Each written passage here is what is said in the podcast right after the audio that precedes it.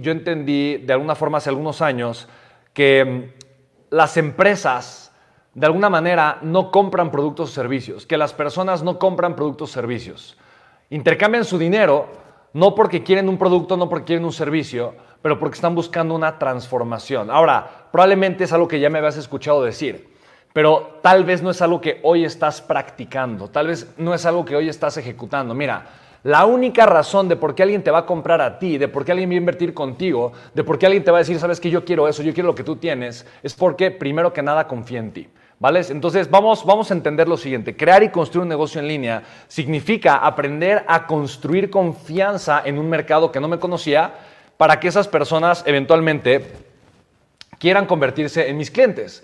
Pero para yo poder de alguna forma inspirar confianza en un mercado, yo necesito entender mejor que nadie la transformación que yo le voy a brindar a la persona. Valor de transformación.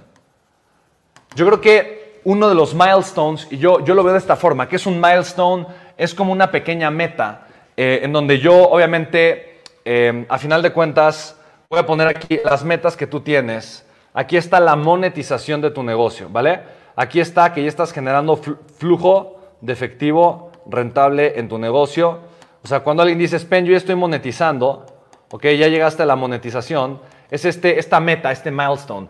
Para que tú llegues a la monetización, y a mí me gusta mucho hacer eh, a veces reverse engineering, que es ingeniería inversa. ¿Qué significa? Yo voy a poner aquí el objetivo, la meta que yo tengo, y digo, bueno, para que esto pase, ¿qué tengo que hacer? Bueno, para que tú estés monetizando, tú tienes que tener echados a andar, obviamente, tu modelo eh, de monetización modelo de monetización tiene como corazón algo que se llama evento de conversión.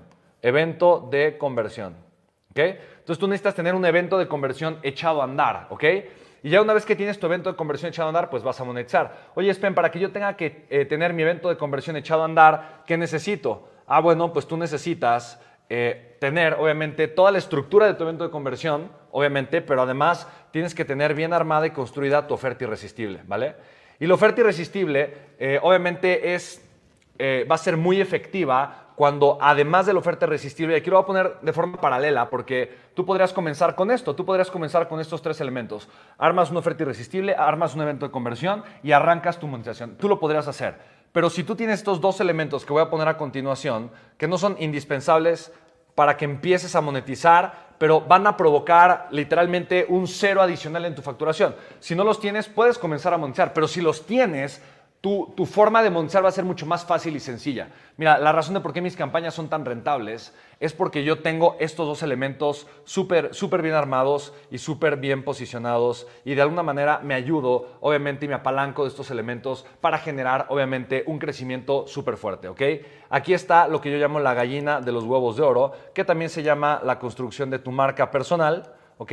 Y esto es simplemente contenido que tú generas en las redes sociales.